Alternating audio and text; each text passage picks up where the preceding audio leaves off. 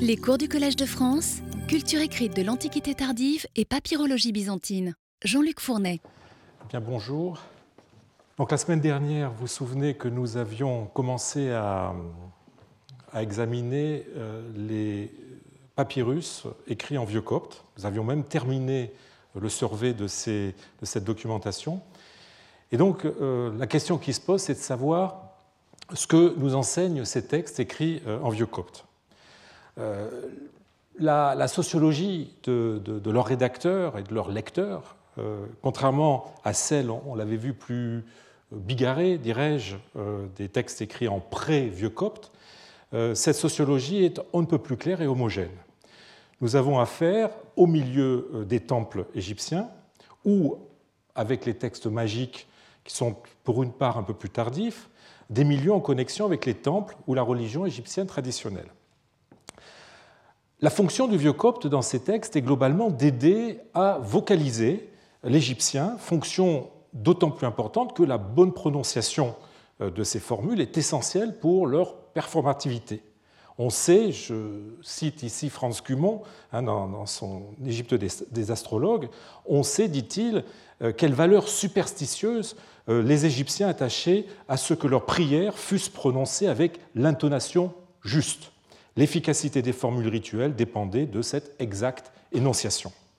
Alors, outre euh, l'absence de vocalisation propre à, l'écriture égyptienne, se pose aussi de façon de plus en plus aiguë l'écart grandissant entre la langue parlée et l'orthographe des écritures hiératiques et démotiques. Pour cela, les prêtres ont développé un système de translittération à base des lettres de l'alphabet grec complété de signes notant des sons qui sont inconnus euh, à la langue grecque et qui dérivent du démotique. Alors si l'on fait un tableau comparatif de ces signes euh, rencontrés dans les textes en vieux copte, euh, on est frappé par deux choses. Alors je, vous ai mis à l'écran le tableau qu'a fait Rudolf Kasser dans la Coptic Encyclopédia, donc, qui prend en compte une grande partie des témoins en vieux copte.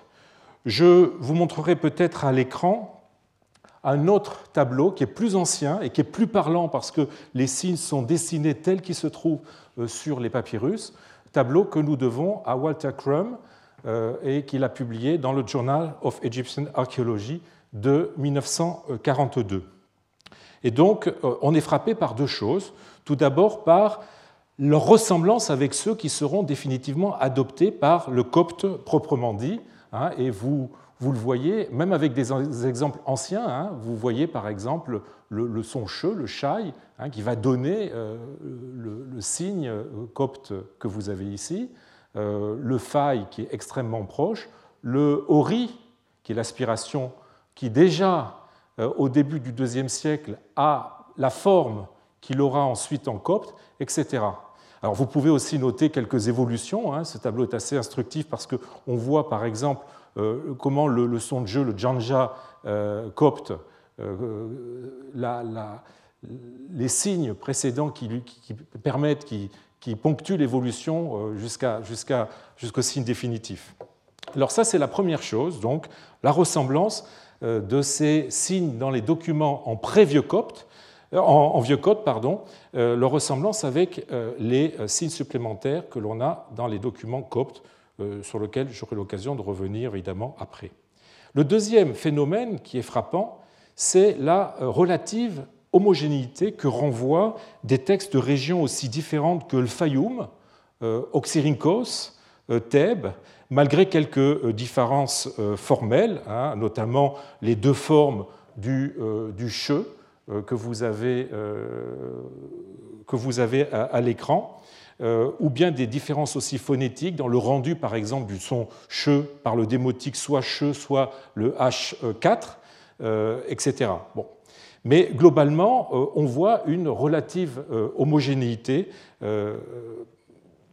Et puisque ce système s'observe déjà au complet dans l'old Coptic horoscope euh, de l'extrême fin du 1er siècle ou dans le papyrus Schmidt d'environ 100, eh bien, cela signifie, vous, je les ai encadrés en rouge euh, à l'écran, hein, on, reconnaît ces signes euh, qui sont presque au complet et qui sont relativement proches, disons, de ceux que l'on aura ensuite, eh bien, cela signifie que ce système s'était, pour ainsi dire, canonisé dès le premier siècle et diffusé dans les temples de l'ensemble du pays. Et ça, c'est très important, surtout lorsqu'on est conscient de la grande hétérogénéité géographique qui prévalait sur le territoire égyptien. Le copte a donc euh, trouvé un système déjà bien au point et répandu euh, qu'il n'a eu qu'à reprendre et adapter. On peut d'ores et déjà euh, se demander si la différence que nous faisons entre vieux copte et copte est fondée ou si elle ne résulte pas plutôt d'une projection rétrospective que nous faisons du profil de leurs acteurs, un païen d'un côté, chrétien de l'autre, alors que l'écriture est pour une part pour une part, euh, la langue semblerait nous inciter à y voir un phénomène plutôt continu. Nous verrons qu'il y a cependant des ruptures, des ruptures aussi bien euh, dans l'écriture graphique que dans la langue, rupture linguistique. Euh, rupture entre les deux qui justifie au moins méthodologiquement que le vieux copte et le copte soient distingués. Mais ne brûlons pas les étapes et revenons au vieux copte. Euh, dont il nous reste à évaluer les raisons euh, de son développement en termes, je dirais, historiques et sociolinguistiques. Alors j'ai évoqué plus, haut, euh, dans la semaine dernière, je crois, l'hypothèse que j'ai faite un instant partiellement mienne, qui consiste à voir dans le vieux copte l'indice d'un déclin, d'un déclin de la maîtrise des écritures égyptiennes traditionnelles de plus en plus complexes. L'Égyptien euh, pratiquée par les prêtres à destination euh, des euh, parois des temples et des manuscrits religieux, cet Égyptien avait connu dès l'époque ptolémaïque une complexification accentuée à l'époque romaine qui conduit à la multiplication des signes et de leur valeur phonétique, permettant de jouer sur la valeur, dirais-je, iconique euh, des signes par de savants jeux de mots, par des espèces de rébus, euh, aboutissant à ce que l'on a appelé une cryptographie euh, hiéroglyphique. Je reviendrai l'an prochain sur ce phénomène au sujet du philosophe alexandrin Horapollon. Si on a abusé de ce terme de cryptographie, il n'en reste pas moins vrai que le déchiffrement de certains textes est un véritable casse-tête pour les égyptologues, comme je prendre un exemple très connu euh, qui est euh, celui de litanie euh, du dernier temple égyptien dont je vous avais montré la photo dans un cours précédent, celui d'Esna, hein, qui date du IIIe siècle après Jésus-Christ, et qui est composé, vous l'avez, le texte est beaucoup plus long, hein, vous n'avez que le début ici à l'écran, il est composé uniquement d'une savante déclinaison du signe du bélier d'un côté et du crocodile de l'autre, variant à l'infini euh, par un accompagnement de divers euh, accessoires ou de divers, signes, euh, et que l'on a compris que très récemment, hein, je vous renvoie à l'étude quasiment concomitante, aux études quasiment concomitantes de Christian Leitz en 2001 et de Siegfried Morens en 2002, qui ont proposé un déchiffrement de, ce texte. Alors d'aucuns ont proposé de voir dans cet euh, ésotérisme croissant euh, de l'écriture hiéroglyphique la cause de sa propre fin. C'est ainsi que l'égyptologue Martin Andreas Stadler euh, conclut son article de 2008 sur la disparition du démotique la façon suivante les prêtres égyptiens devinrent culturellement et religieusement isolés et ont soutenu ce processus en composant des textes à la fois en hiéroglyphes et en démotique encodés selon un système euh, des plus difficiles. Euh, les textes ainsi écrits exigeaient des efforts pour être compris et étaient considérés comme obsolètes puisqu'ils ne correspondaient plus à l'environnement social euh, contemporain. Fin de citation. Donc le, développement du vieux copte sous la forme de glosses serait un indice de cette complexification qui aurait nécessité le recours à une écriture alphabétique pour contrecarrer l'obscurité croissante des écritures traditionnelles. Mais euh, il y a plusieurs arguments qui doivent nous amener à nuancer cette hypothèse, ou en tout cas ce que cette hypothèse pourrait avoir euh, de trop schématique ou définitif. Tout d'abord, les prêtres auraient pu se contenter du démotique, s'il s'agissait seulement de mieux comprendre des textes à l'orthographe obsolète ou hermétique, comme d'ailleurs ils l'ont fait en annotant de leurs manuscrits certains de leurs manuscrits euh, de glose dans, cette écriture. Vous vous souvenez de l'onomasticon de Teptunis, hein, qui comprend beaucoup plus de, de glose en démotique euh, qu'en vieux copte. Euh, de même qu'ils auraient pu se contenter d'utiliser ou de développer le système d'écriture alphabétique ou syllabique, hein, ce système qui permet de mieux visualiser la structure consonantique d'un mot. Ils auraient pu développer ce système à l'intérieur même du démotique. Euh, et l'ont fait. Euh, par ailleurs, euh, il faut avoir à l'esprit que les gloses en vieux copte sont souvent de la même main, et j'insiste sur ce point, de la même main que le texte principal, et on ne peut donc suspecter que ceux qui écrivaient ces gloses eh bien, ne comprenaient pas la langue utilisée pour le texte primaire. Alors, s'il a pu être secondairement un moyen de surmonter certaines difficultés du hiératique, le vieux copte euh, euh, entre avant tout dans une stratégie ritualiste en permettant une meilleure performativité de la récitation des formules religieuses ou magiques grâce à sa vocalisation. Euh, mais qu'il se soit immiscé dans le cadre très figé, dans le cadre très traditionnaliste des temples égyptiens, n'en est pas moins le signe d'une profonde euh, mutation culturelle, pour autant que euh, les milieux conservateurs et euh, formalistes des prêtres ont accepté de renoncer à l'exclusivité du vieux système graphique pour s'ouvrir à un autre système, le grec, qui avait le privilège d'être la langue de l'État et surtout qui avait l'avantage d'être alphabétique comme d'ailleurs la plupart des écritures euh, de l'Empire à ce moment-là, et qui avait l'avantage de marquer euh, les voyelles. Le fait qu'après des siècles de pratiques rituelles, s'appuyant exclusivement sur des textes en hiératique, eh bien, on ait ressenti le besoin d'avoir recours à un système graphique étranger pour vocaliser correctement les formules, montre bien une forme, sinon de déculturation, euh, du moins de changement de paradigme culturel. Outre les conditions politiques conduisant à un retrait euh, de l'État dans la maintenance des temples, hein, que j'avais évoqué dans un cours euh, précédent, et qui, quoique fortement relativisées par la communauté égyptologique, ont été, me semble-t-il, décisives, deux facteurs ont dû être déterminants dans cette mutation de paradigme.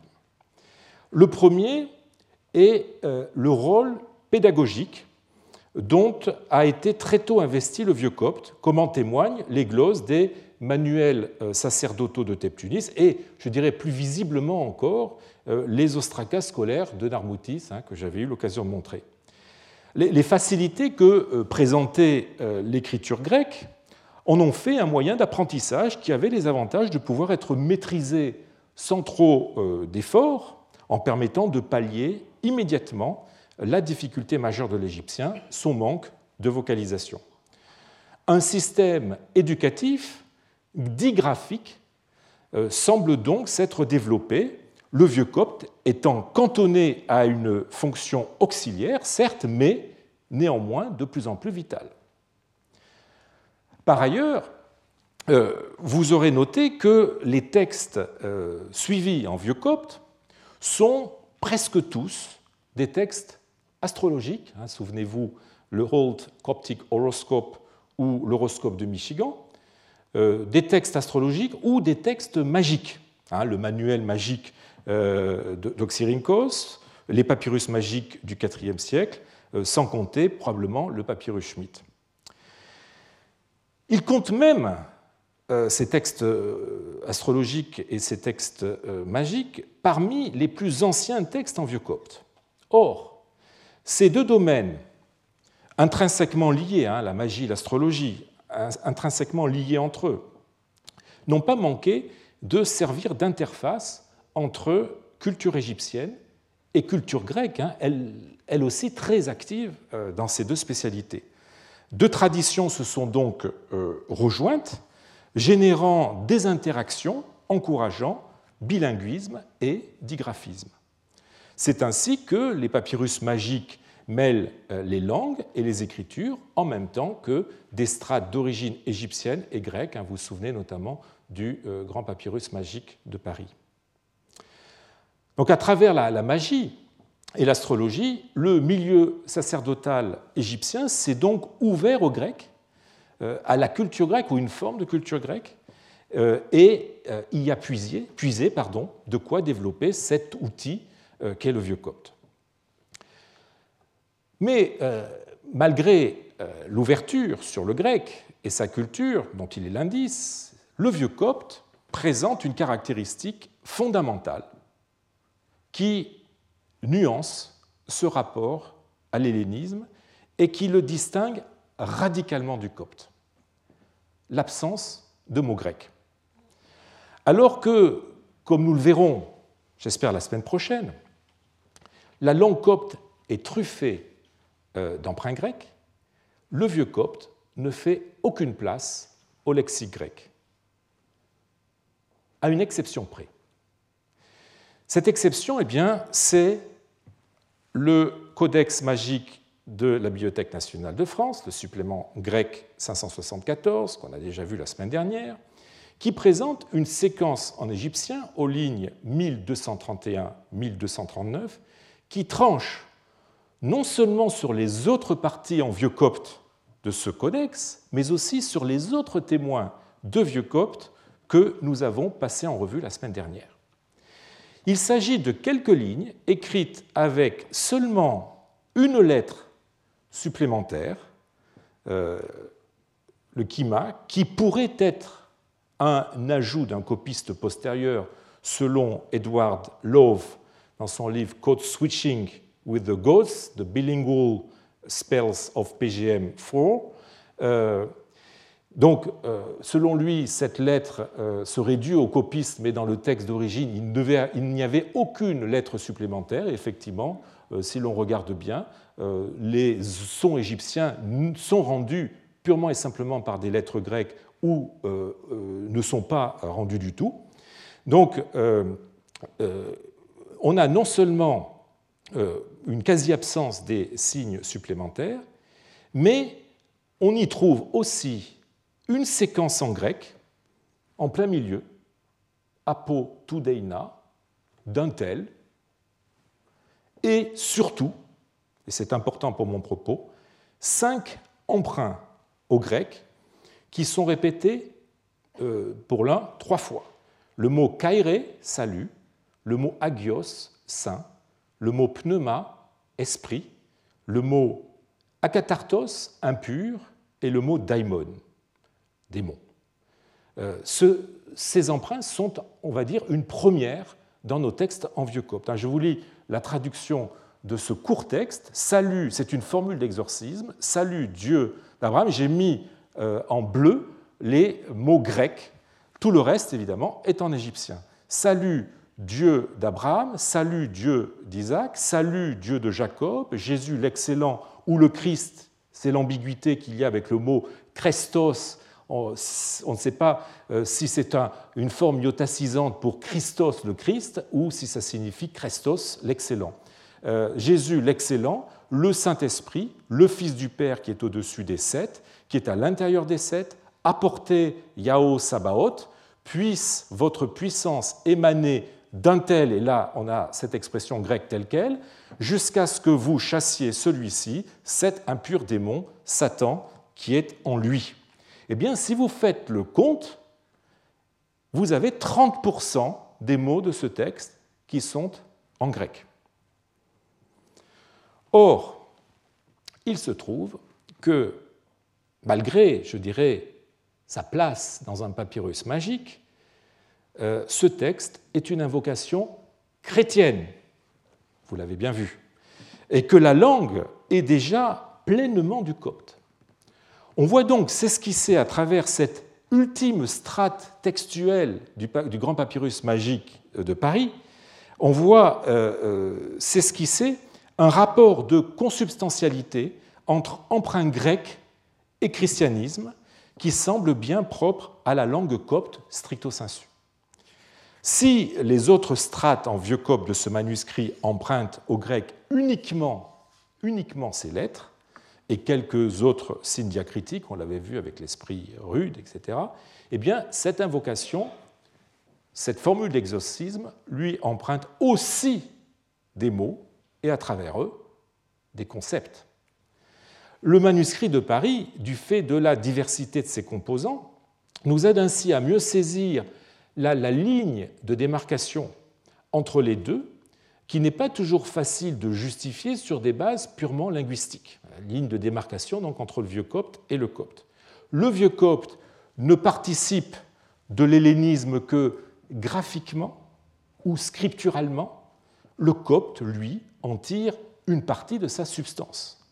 L'un a un rapport purement instrumental avec le grec, l'autre lui doit beaucoup de son génie, et je prends le mot dans euh, le sens étymologique d'ingenium, euh, il doit beaucoup de son esprit. Alors, il est temps de nous intéresser à cet autre, le copte.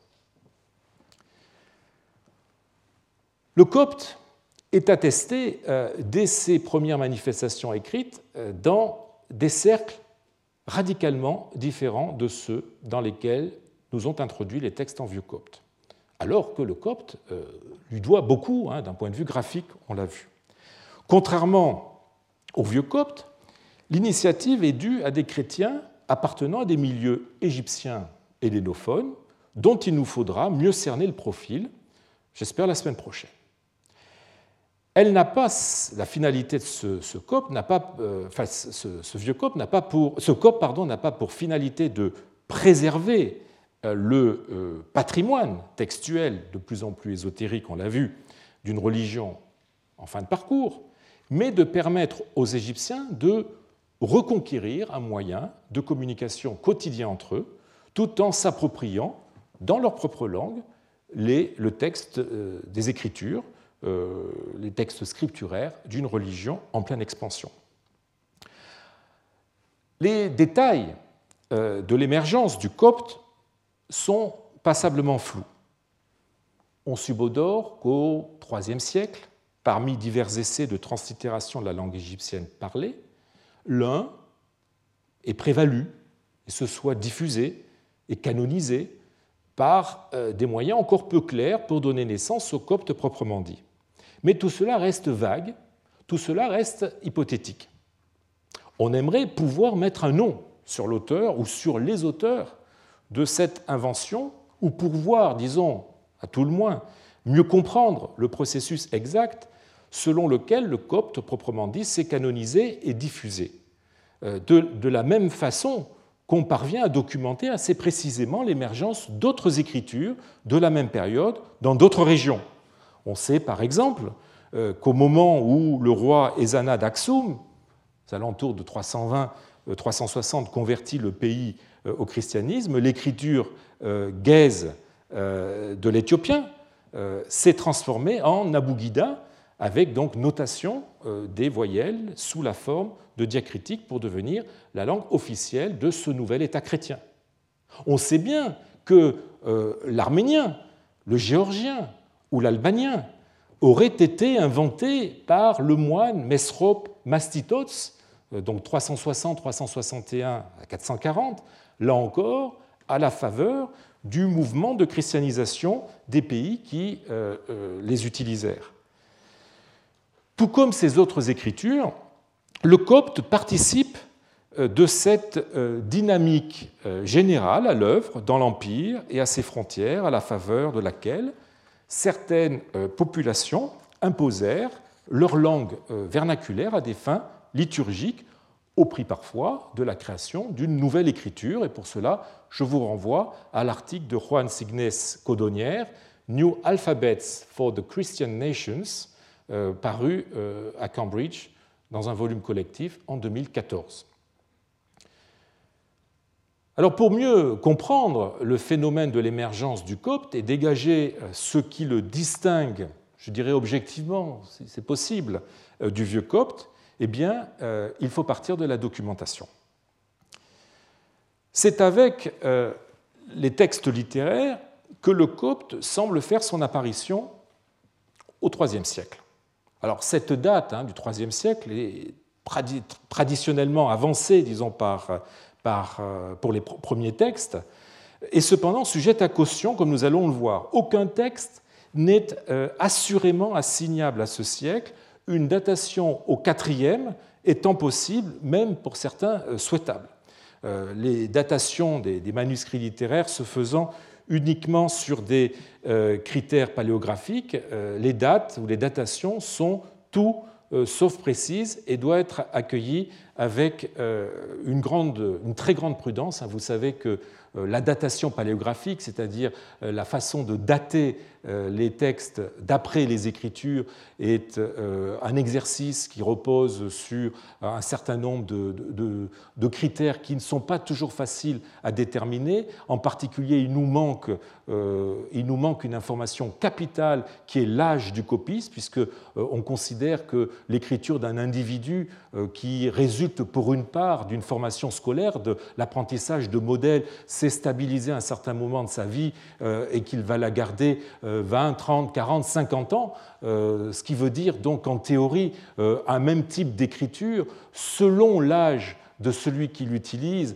peut être daté à 50 ans d'intervalle, et malheureusement, cette information, l'âge du copiste, nous manque toujours. Donc, euh, euh, la datation paléographique est un exercice extrêmement euh, délicat, et les résultats doivent être toujours accueillis avec la plus grande prudence, d'autant plus que là, eh bien, il s'agit de textes en copte, domaine dans lequel la paléographie a encore un certain nombre de progrès à accomplir. Euh, et donc, aux limites, euh, aux limites, en plus, aux limites épistémologiques de la datation paléographique, euh, dont je viens d'en parler rapidement, s'ajoute la tendance, j'espère inconsciente, des éditeurs à antidater les manuscrits qu'ils éditent pour leur donner plus d'importance.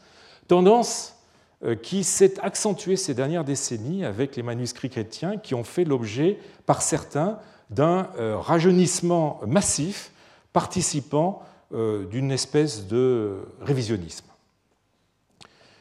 Ces, problèmes de datation mis à part, euh, le groupe euh, des plus anciens manuscrits coptes est caractérisé par une forte proportion de témoins où le copte ne prend pas la forme d'un texte suivi, mais là encore de gloses ou en tout cas d'autres formes discontinues, ce qui, nous le verrons, n'est pas anodin.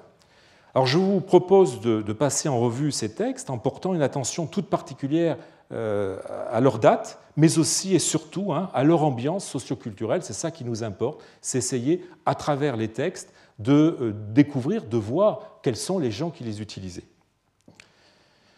Le texte réputé le plus ancien est un exemplaire grec du livre d'Isaïe, pourvu de gloses marginales en copte, qui appartient maintenant pour sa plus grande part à la Chester euh, Beatty Library. Deux feuillets de ce codex faisaient jadis partie de la collection euh, Merton et un euh, fragment a été retrouvé aussi à la Bibliotheca Lawrenceana faisant partie de ce codex. Hein, comme souvent, il s'agit d'une découverte clandestine. Un même ensemble documentaire, une même unité documentaire a pu être démembrée et se retrouver dans différentes collections. Ce codex euh, a été euh, édité par Frédéric Kenyon, le travail d'édition des gloses étant plus spécifiquement dû au grand euh, coptisant Walter Crum. Le codex devait être originellement un cahier unique de 56 feuillets, découvert clandestinement. Sa provenance a été très discutée. On a proposé de on a proposé Aphroditopolis, c'est-à-dire Atfir maintenant.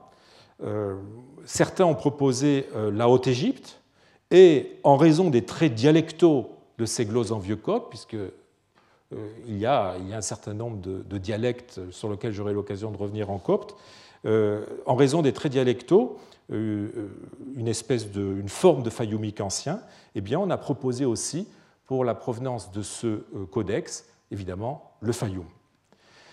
Euh, sa datation ne fait pas non plus l'unanimité. les premiers éditeurs, Kenyon pour le papyrus Chester Beatty et Bell et Harold Bell et Colin Roberts pour le papyrus Merton, hein, qui, qui s'y rattache, ont placé la copie au IIIe siècle et plutôt la première moitié de ce siècle. L'analyse paléographique la plus récente qui, a été faite de ce manuscrit, Paola Degni, dans, euh, les Papyrologica Florentina, euh, le volume 30, sous le numéro 29, eh préfère le deuxième siècle, tout en faisant suivre cette datation d'un point d'interrogation. Alors, est-ce à dire que Là, je vous parle de la datation du texte principal, du texte grec. Est-ce à dire que les gloses marginales sont aussi de cette date, ce qui en ferait un témoin exceptionnellement ancien de Copte et, à vrai dire, assez peu vraisemblable Si euh, l'écriture euh, du texte principal, une écriture euh, très élégante, comme vous le voyez, très stylisée, a suscité l'intérêt des papyrologues, il n'en va pas de même pour euh, les gloses. Euh, alors il est vrai que ces gloses sont souvent très courtes, souvent effacées ou mangées par euh, les lacunes, ce qui ne permet pas de les dater aisément, ni de voir d'ailleurs si elles sont d'une ou plusieurs mains. J'ai l'impression qu'il y a surtout une main, donc je, parlerai d'un annotateur, d'un closateur dans la suite de mon cours.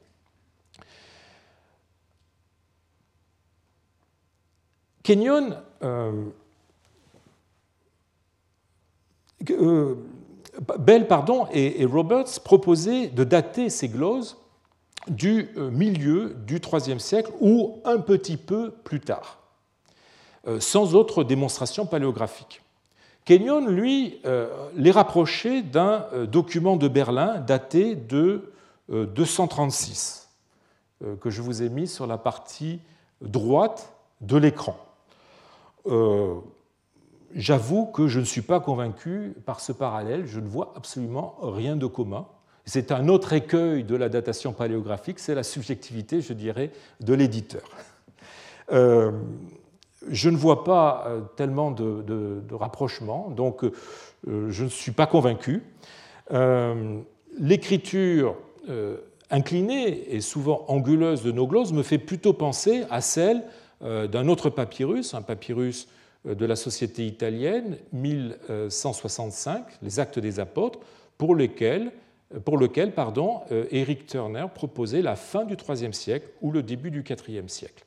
Aussi resterai-je prudent en proposant de dater les gloses de notre codex d'Isaïe de la ou des dernières décennies du IIIe siècle ou du début du IVe siècle, ce qui, même si on adopte la fourchette basse, continue à en faire un des plus anciens euh, témoins écrits du copte. Si la datation du texte euh, principal de Degny est correcte, mais j'insiste sur le fait qu'il faut rester prudent, d'autant plus que Degny reconnaît elle-même euh, que l'écriture du texte principal est, comme elle le dit, atipica nel panorama delle scritture librarie del periodo imperiale, eh bien, les gloses auraient été ajoutées bien ultérieurement. La personne qui a passé commande de ce manuscrit ou qui l'a tout simplement acheté n'est donc pas la même que le lecteur ou les lecteurs qui euh, sont responsables des annotations marginales, une ou plusieurs générations s'étant écoulées. Que peut-on dire de ceux ou de ces annotateurs? Je parlerai d'un annotateur pour euh, simplifier les choses. Il nous faut, pour répondre, regarder de près euh, la cinquantaine de gloses conservées. Alors, je ne vais pas passer en revue les 50 gloses, ne vous effrayez pas, mais je vais malgré tout devoir euh, rentrer euh, dans des détails dont vous me pardonnerez, j'espère, la, technicité, mais vous savez que c'est toujours dans les détails que se niche le diable, en l'occurrence des informations qui permettent de replacer ce livre dans le contexte euh, culturel de ses lecteurs. Et du reste, la date incunable de ce manuscrit en fait un témoin exceptionnel de euh, la naissance du COP qui mérite, me semble-t-il, qu'on en scrute tous les détails. Alors, on va essayer de faire parler, coûte que coûte, ce manuscrit. Euh, les gloses ont la particularité d'être, je, l'ai dit, en failloumique, comme nous montre de façon indubitable, entre autres, la substitution du lambda à rho. Hein, c'est une caractéristique, ce qu'on appelle le, lambdacisme, caractéristique de l'égyptien parlé dans cette région de l'Égypte. Hein. Je vous ai mis un exemple, mer, cindre, qui est écrit dans ces gloses, mel. Euh, ces gloses ont aussi euh, la particularité de ne pas contenir de lettres supplémentaires pour les phonèmes proprement égyptiens. Ainsi, le, le shai, le che est rendu par un sigma. Hein. vous avez un exemple avec stelstol, steltol euh, pour stertor, athée. Le fai est rendu par un bêta. Le janja, je, est rendu par un. Euh, vous avez un exemple avec le ji, prendre, qui est rendu par qui euh, dans, ces gloses. Le ori, c'est-à-dire l'aspiration, euh, est omis. Hein, un exemple à l'écran. Il est possible que le ori soit parfois rendu par une sorte d'accent aigu. Je vous ai mis un exemple avec le mot hep, qui correspondrait au copte hep, euh, la, vengeance, euh, quoique cet accent se retrouve ailleurs sans qu'il s'explique ainsi.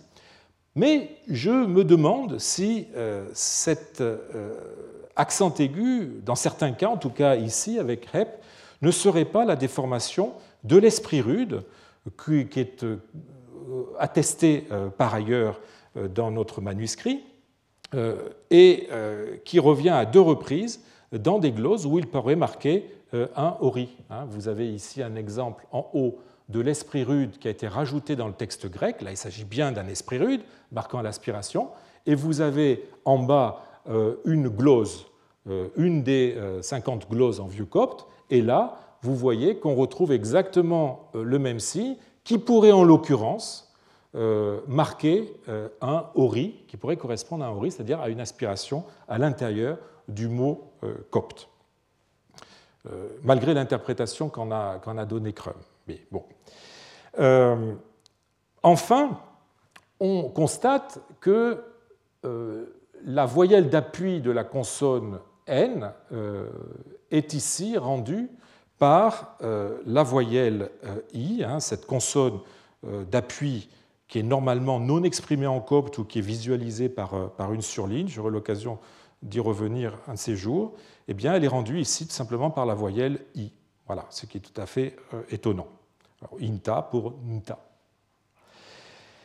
Alors, l'absence de, de signe égyptien proprement dit est frappante, surtout par rapport à ce qu'on a vu des textes en vieux copte.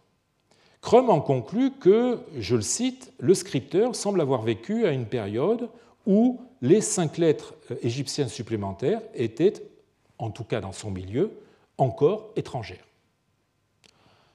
C'est d'autant plus étonnant que nous avons vu que les textes en vieux copte les connaissaient déjà à la fin du 1er siècle, et en plus au Fayoum, région dont le rédacteur de ces annotations est issu. Cela peut être considéré comme une preuve de la euh, difficile perméabilité entre les milieux païens, où le vieux copte a été élaboré, et les milieux chrétiens, qui ont repris les acquis de ces expérimentations. certes, on, pourrait y voir euh, la preuve de euh, l'isolement dans lequel se trouvait euh, ce rédacteur, le rédacteur des glosses de ce codex, qui n'était pas au courant de ce qui se faisait ailleurs.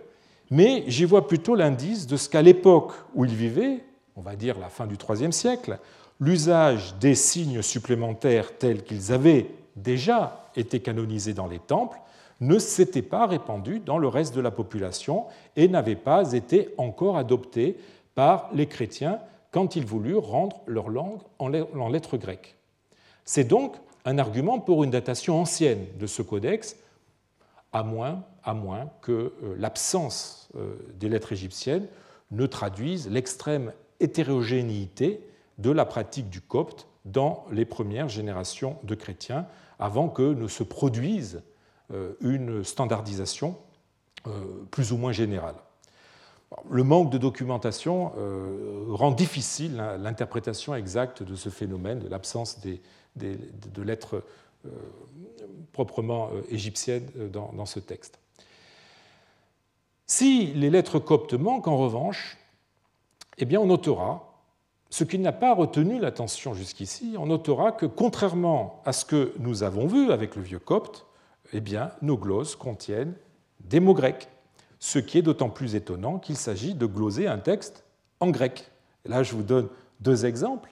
Un exemple, Isaïe 16, 3, le texte, le texte principal donne Poiete skepen pentus ote, faites pour elle un abri un abri de chagrin, nous dit le texte grec, c'est-à-dire un abri contre le chagrin, eh bien, euh, cette expression, qui est un peu difficile, assez imagée, eh bien, est euh, traduite en copte par l'expression Alei inuskepe inebines, faite pour elle un abri contre le chagrin, et le glossateur a tout simplement repris le mot grec euh, du texte principal dans sa glose en copte. Euh, autre exemple, euh, Isaïe 55, 4, le texte grec donne archonta kai prostasonta, c'est-à-dire euh, dirigeant et ordonnant, et cette expression est traduite dans une glose marginale sous la forme narkon epseni, c'est-à-dire chef, archon, donnant des ordres, et vous voyez que là encore, c'est le même mot archon, euh, le, participe à valeur substantivale, euh, qui euh, est repris dans, dans la glose. Alors ces deux mots, quoique se trouvant dans le texte grec, sont repris tels quels en copte, montrant qu'ils faisaient partie des vocables grecs intégrés dans la langue copte, ce que prouve, évidemment, quand, on glose un texte, on glose avec une langue qui est censée être intelligible de tous qui est censé être d'un niveau stylistique et lexical plus aisé que celui du texte principal. Donc cela prouve que les documents, euh, que, ces, termes faisaient partie euh, de la langue parlée, ce que prouvent justement les euh, documents le plus proches de la langue de tous les jours, que sont les, ou plus proches, disons, que nous sont les gloses, que nous sont les gloses, les papyrus documentaires. Nous retrouvons effectivement le mot sképé ou le mot archon euh, assez couramment, surtout pour le second, dans les euh, documents euh, en copte. On retrouve donc là encore une caractéristique du copte qui nous avait frappé par rapport au vieux copte, hein, c'est sa forte intégration du lexique grec, phénomène sur lequel je reviendrai beaucoup plus en détail. La dépendance de, nos glosses vis-à-vis du grec est encore plus visible du point de vue paléographique. Euh, outre que l'écriture est typique de celle en usage pour un texte littéraire ou paralittéraire grec, euh, on y retrouve des usages de la euh, librairie grecque. Ainsi, la surligne en fin de ligne, qui vaut pour un, pour un nu, hein, c'est quelque chose qui est typique des papyrus littéraires grecs. Vous avez aussi l'apostrophe marquant euh, la fin euh, d'un mot se terminant sur une consonne, hein, qui est un, signe diacritique que l'on euh, retrouvera dans les manuscrits coptes anciens dans une fonction identique et qui, se répandait à la même époque dans les manuscrits grecs chrétiens pour éviter les problèmes de mécoupure. N'oubliez pas que nous sommes dans un système d'écriture continue, on ne met pas d'espace entre les mots, ce qui évidemment peut euh, déboucher sur un certain nombre euh, d'ambiguïtés. Et donc, euh, dans le système, disons, du grec, les mots se terminent normalement, s'ils doivent se terminer sur une consonne, sur la consonne sigma ou nu, et tout autre mot qui se termine sur une autre consonne eh bien, peut provoquer des phénomènes de mi-coupure dans, dans, la lecture. Et donc, on les signale en mettant une apostrophe, et notamment euh, après les noms propres hébreux indéclinables du type euh, Jacob, Rachel, Élisabeth, qui se répandent évidemment à cette époque aussi bien dans l'onomastique grec que évidemment dans dans les textes, les textes littéraires que les gens copient, eh bien, ça pouvait poser, il pouvait poser des problèmes d'ambiguïté. et c'est pour ça qu'on essaye de prévenir cette ambiguïté en signalant la fin du mot par cette apostrophe. Eh bien, on retrouve exactement le même phénomène dans les gloses que vous avez à l'écran. On a affaire donc à un annotateur qui est bien au fait des pratiques scribales euh, grecques. Alors venons-en un peu à la fonction de, ces, glosses. Crum leur a dénié euh, d'emblée, avec raison me semble-t-il, euh, une fonction liturgique. Mais il était embarrassé pour expliquer selon quels critères tel passage a été glosé plutôt que tel autre. Je le suis moi aussi.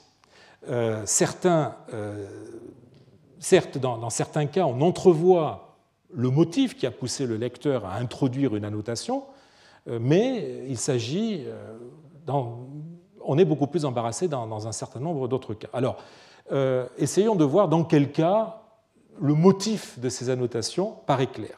Il s'agit la plupart du temps de donner des traductions à des mots difficiles ou ne correspondant pas à l'usage parlé, je vous ai mis euh, plusieurs exemples. Euh, le, mot grec koufoi, léger, agile, vif, qui qualifie les messagers, hein, qui est un sens homérique du terme, eh bien, est glosé euh, en, copte par un mot qui signifie léger, rapide, probablement eh parce que koufos était surtout employé dans la langue de tous les jours dans un sens beaucoup plus concret, notamment pour des amphores vides ou pour des exemptions fiscales. Euh, de même que le mot baratron, qui apparaît dans Isaïe 14, 24, qui est la fosse, avait besoin d'être glosé, car c'est un mot rare qui n'est d'ailleurs jamais attesté dans les papyrus euh, grecs documentaires, ou même coptes. 54, 15, eh bien, nous avons le mot prosélutoi, hein, qui a donné le français prosélyte, euh, qui est glosé sma, étranger, schmo.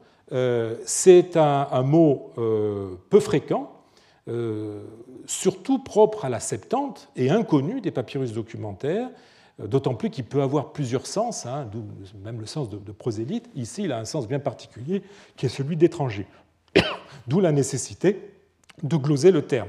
Et vous avez un terme qui appartient à peu près au même champ sémantique, qui est allogénès, qui est pris aussi dans le sens d'étranger, qui lui aussi est un terme euh, propre à la Septante, et au Nouveau Testament, ainsi que, que Philon, Flavius Joseph, et qui est absent des textes documentaires, ce qui explique euh, euh, on, ait ressenti le besoin de devoir lui donner une traduction dans ce codex. Alors on trouve aussi des traductions pour des formes verbales jugées difficiles. Alors je vous ai mis euh, quelques exemples. vous avez une forme irrégulière du verbe courant erkomai, qui veut dire aller en grec, euh, qui est epelosontai, ils iront vers toi, hein, dit le texte d'Isaïe, eh bien, qui est glosé, hein, euh, et epot est là, ils iront vers toi. Et pourquoi avoir glosé ce terme, cette expression? Probablement à cause justement de cette forme euh, de futur du verbe erkomai, qui pouvait ne pas être connu, ou jugé, disons, compliqué. C'est vrai qu'on ne la retrouve pas si fréquemment que cela dans, les papyrus documentaires. Euh, c'est peut-être euh, aussi une autre forme de futur, cette fois-ci au participe, qui a été jugée digne d'une glose en 59-18, hein, l'expression os antapodoson antapodosin, comme s'il allait rendre ce qu'il doit, eh bien, a été glosée par une expression qui a paru euh, mystérieuse à Crum et que je vous propose de comprendre par à la façon de ceux qui apporteront, là encore, futur, qui apporteront, sous-entendu, ce qu'ils doivent, c'est-à-dire l'antapodocine du, terme, du, texte grec.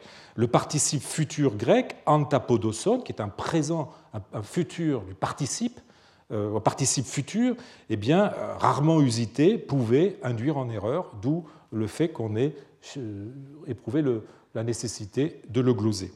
Vous pouvez aussi avoir des traductions à des euh, constructions ou, euh, qui peuvent paraître euh, plus compliquées. Par exemple, os an du texte grec qui est glosé par Intere Alessan de la façon que si ou comme si. Bon. Alors, les gloses de ce manuscrit ne sont pas toujours des traductions. elles peuvent être aussi de nature exégétique. Elles peuvent donner des explications. C'est le cas de Isaïe 54.1, où vous avez le texte grec qui dit les nombreux enfants de la déserte, de la déserte. Tess eremou est une expression qui peut paraître euh, assez incompréhensible. C'est pour ça que quelqu'un a rajouté dans la marge Seion, qui n'avait pas été compris par Crum et qui est évidemment euh, Sion. Et effectivement, il est question ici de Sion. Euh, bon, mais dans bien des cas, je l'ai dit, on est embarrassé pour comprendre euh, ce qui a pu motiver euh, l'ajout d'une glose. Ainsi, pourquoi gloser euh, ekdicéos, vengeance, châtiment, mot qui n'a rien de très compliqué, mot sans difficulté qui faisait partie du vocabulaire courant, comme le montre tant de pétitions. Pourquoi avoir glosé macrunon, allongeant, hein, qui vient de macros pourquoi avoir glosé une expression aussi banale que épicé vers toi etc., euh, etc. On pourrait multiplier les exemples. Alors, on ne peut malgré tout, euh, on ne doit pas aller jusqu'à dire, comme le fait Crum, que même le mot Dieu, le même le mot Dieu en 44.5 a fait l'objet d'une euh, annotation où vous avez ici le papyrus. Selon Crum, euh, on aurait, euh, on lit dans la marge euh, de Dieu et qui gloserait le mot Dieu qui se trouve juste ici ou là, ou alors ce serait peut-être, dit une façon d'expliquer cette abréviation un peu bizarre où, à la place de Théou ou Théos, vous avez juste la première lettre et la dernière lettre. C'est ce qu'on appelle le système des nomina sacra. Euh, il est évident que cette explication euh, ne tient pas, puisque Dieu est répété des centaines de fois avant dans le texte et abrégé toujours de la même façon sans faire l'objet euh, d'une glose. Mais en fait, si on regarde le texte d'un petit peu plus près, on se rend compte qu'il y a des traces d'une ligne juste avant. on ne le voit pas très bien, donc en fait, il y a une ligne, c'est une glose sur trois lignes, et donc la glose est centrée en face, non pas de cette ligne ou de celle-là, mais de celle-là. Et donc elle doit porter nécessairement sur un mot de cette ligne. Et le mot, c'est évidemment euh, Israël, euh, qui euh, le texte dit hein, un autre inscrira sur sa main Je suis à Dieu et s'appellera par le nom d'Israël. Alors, cette glose, malheureusement, euh, il nous manque le début, donc je ne peux pas, je ne peux pas vous, la, vous, la, traduire ou vous donner le contenu, son contenu exact, mais cette glose euh, donnait peut-être l'étymologie d'Israël ou expliquer le texte par une remarque du type ben, que pourquoi Israël, Israël c'est en tant que peuple de Dieu. Alors, embarrassé comme nous euh, le sommes à comprendre la finalité de ces gloses, nous voilà du même coup en difficulté euh, pour définir le profil de euh, celui qui les a écrites. Certaines gloses semblent aller dans le sens d'une compréhension limitée du texte grec et pourraient donner l'impression qu'elles étaient destinées à aider des coptophones maîtrisant mal le grec. Cela ne veut pas dire pour autant qu'elles sont le fait d'écoliers ou d'apprentis hellénophones. En effet, les éditeurs omettent de signaler deux faits importants. Premièrement, nous n'avons pas que des gloses en copte, mais nous avons au moins, au moins une glose en grec en Isaïe 18.3. Euh, vous avez ici le texte, la photo et le texte, et vous voyez que le texte nous dit Et maintenant les fleuves de la terre seront tous comme la terre habitée. Et dans la marge, vous avez xerante sontai, c'est-à-dire ils s'assécheront. Donc on est, euh, il s'agit bien d'une glose euh, grecque. Or, il est bien possible que cette glose grecque soit de la même main que celle en copte. Vous en avez un exemple sur le même folio. En tout cas, d'après l'image, il semble bien que ce soit le même type d'encre. la deuxième chose qu'il faut remarquer, c'est que le texte grec présente des corrections interlinéaires qui sont assurément de la même main que les gloses coptes marginales. Je vous en donne euh, des exemples. Vous voyez par exemple euh, Isaïe 60, 20, la proposition n dans qui a été ajoutée devant le pronom soi, et on remarquera que la forme du epsilon et du nu euh, est identique à celle que l'on observe dans euh, les gloses marginales coptes. Hein. Vous en avez une juste à côté, ce qui nous permet de faire aisément la comparaison. Vous voyez que c'est exactement euh, la même écriture. Alors, je ne rentrerai pas dans le, dans le texte même et sachez que vous avez ici un exemple de correction erronée qui, en fait, avait pour but de donner un sens euh, au texte du manuscrit qui lui-même était incompréhensible, mais qui aboutit euh, à une aberration euh, textuelle. Vous avez un autre exemple avec Isaïe 56, 11, où le texte d'origine avait commis une erreur en remplaçant la bonne version par, une autre qui était incompréhensible, et le glossateur a rajouté euh, quelque chose euh, dans la ligne, dans l'interligne, pardon, vous avez ici, et vous voyez que l'écriture, là encore, est euh, tout à fait proche, si ce n'est identique, à celle des gloses marginales. Un troisième exemple, avec, peut-être encore plus clair, avec cette fois-ci une correction parfaitement justifiée hein, dans le texte écrit par le premier copiste, eh euh, certains mots avaient été oubliés et euh, l'annotateur, le glossateur, a rajouté euh, les mots qui avaient été oubliés, que j'ai signalés par des traits obliques, comme nous le faisons dans une édition papyrologique. Ces corrections sont donc le fait de quelqu'un qui comprend bien le texte grec et qui essaie de redonner une logique à un texte altéré. Elles montrent aussi qu'il avait à sa disposition un autre exemplaire sur lequel il a collationné le sien en jouant le rôle de ce qu'on appelle un diortotes, c'est-à-dire un, correcteur. Vous savez que les manuscrits anciens étaient copiés par une personne et ensuite étaient relus par ce qu'on appelle le diortotes, le diortote, le correcteur, qui euh, corrigeait les, fautes, euh, notamment en collationnant le manuscrit sur un autre exemplaire. Enfin et surtout, elle montre que euh,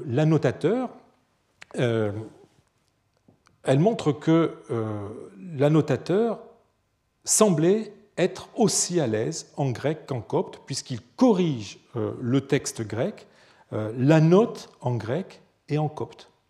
Aussi, ces conclusions jettent-elles des lumières nouvelles sur la façon d'interpréter les gloses en copte, qui ne concernent pas toujours des séquences qui nous semblent obscures en grec. On peut donc faire, on peut donc les interpréter de de façon assez différente. Je vous propose les deux hypothèses.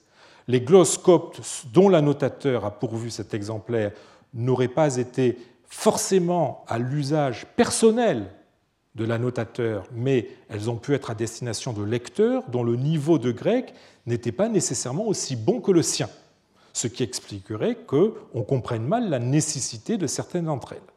L'annotateur serait donc une espèce de, passeur d'un individu en charge de la formation, par exemple, de, jeunes, euh, pour laquelle il élabore un matériau pédagogique. Deuxième hypothèse, les gloses auraient été des notes personnelles que euh, l'annotateur a jugé digne de mettre par écrit pour ses besoins. Alors cette hypothèse aurait deux implications. soit l'annotateur ne serait pas encore bien familiarisé avec le texte de la Septante, notamment celui parfois difficile, car très imagé, très métaphorique, d'Isaïe. Soit, soit, si on interprète les gloses non comme une aide à la compréhension du texte grec, mais comme une aide à l'élaboration d'une version, copte, écrite ou orale de la Septante, qui aurait pu être en arrière-plan de ce travail, eh bien, il faudrait penser que l'annotateur aurait essayé d'élaborer en copte des séquences qui pouvaient euh, poser euh, problème à une époque où des versions standardisées des écritures en langue vernaculaire n'existaient pas euh, encore ou étaient mal diffusées. Dans les deux cas, ces glosses seraient l'indice d'une euh, période, d'une période, d'une époque assez haute où le lectorat n'était pas encore familiarisé euh, avec le texte grec ou cherchait à transférer euh, ce dernier en langue égyptienne. Alors, quelle que soit l'interprétation que l'on choisit, on insistera sur le bilinguisme de l'annotateur et son excellente maîtrise des pratiques lettrées grecques, tout autant que sa connaissance des pratiques de la librairie grecque. Euh, il sait collationner un texte sur un autre, l'amender, l'interpréter. Il maîtrise euh, l'écriture euh, grecque dans ses derniers raffinements, avec les signes diacritiques qu'il importe, en les adaptant dans l'écriture copte. Les limites qu'on serait tenté de saisir chez lui sont plutôt du côté de son copte.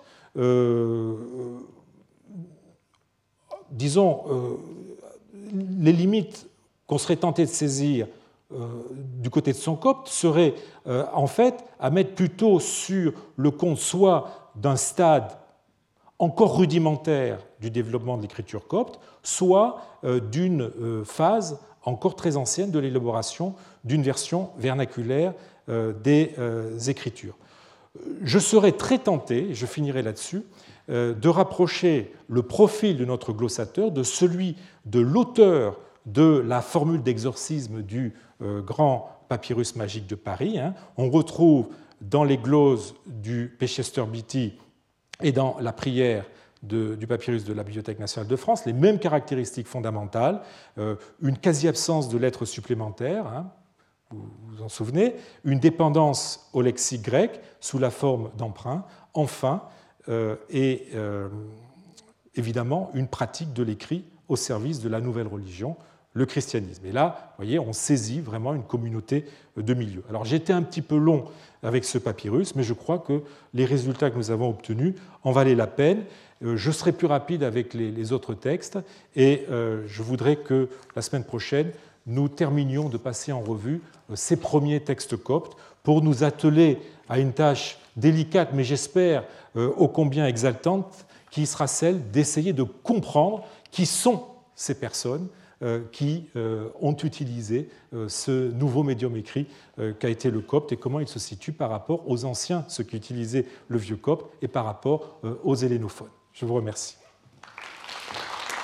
Retrouvez tous les contenus du Collège de France sur www.colège-2-france.fr.